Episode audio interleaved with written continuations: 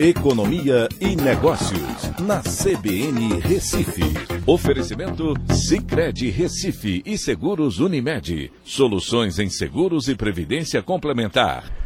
Olá, amigos, tudo bem? No podcast de hoje eu vou falar sobre o investimento privado, que foi o responsável pelo aumento da relação investimento-PIB no primeiro trimestre de 2022. Nos últimos anos, o investimento estatal tem se mantido estagnado na casa dos 1,6%, enquanto o investimento privado vem crescendo desde 2017 para 17,56% do PIB em 2021.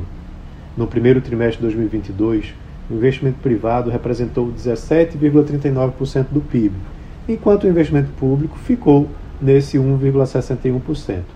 Esse percentual representa dos 17,39% um aumento em relação a 2021 quando o investimento privado tinha representado 15,92% do PIB, com 1,61% do investimento público.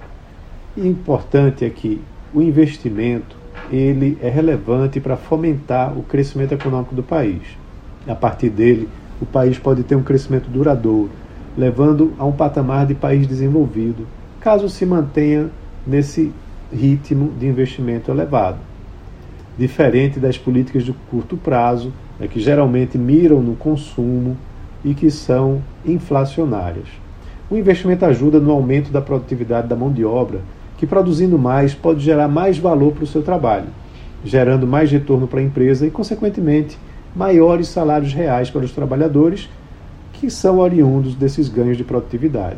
Mas nem todo tipo de investimento é recomendado.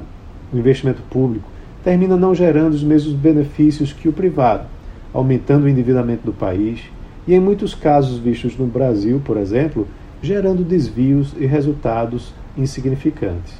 O investimento privado, por sua vez, traz benefícios de longo prazo, como os que eu já mencionei, e diferenciam, diferencia o Brasil dentre os demais em termos de vantagens competitivas, tornando o país num país desenvolvido.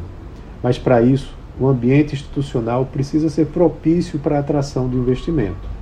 Desde os anos 2000, que o investimento no Brasil tem oscilado bastante, respondendo aos diversos momentos de crises institucionais, eleitorais, econômicas e da própria pandemia. No momento em que esteve mais alto, teve forte influência do investimento público, em 2010. A agenda de reformas e os novos marcos institucionais tem atraído o investimento privado para o país.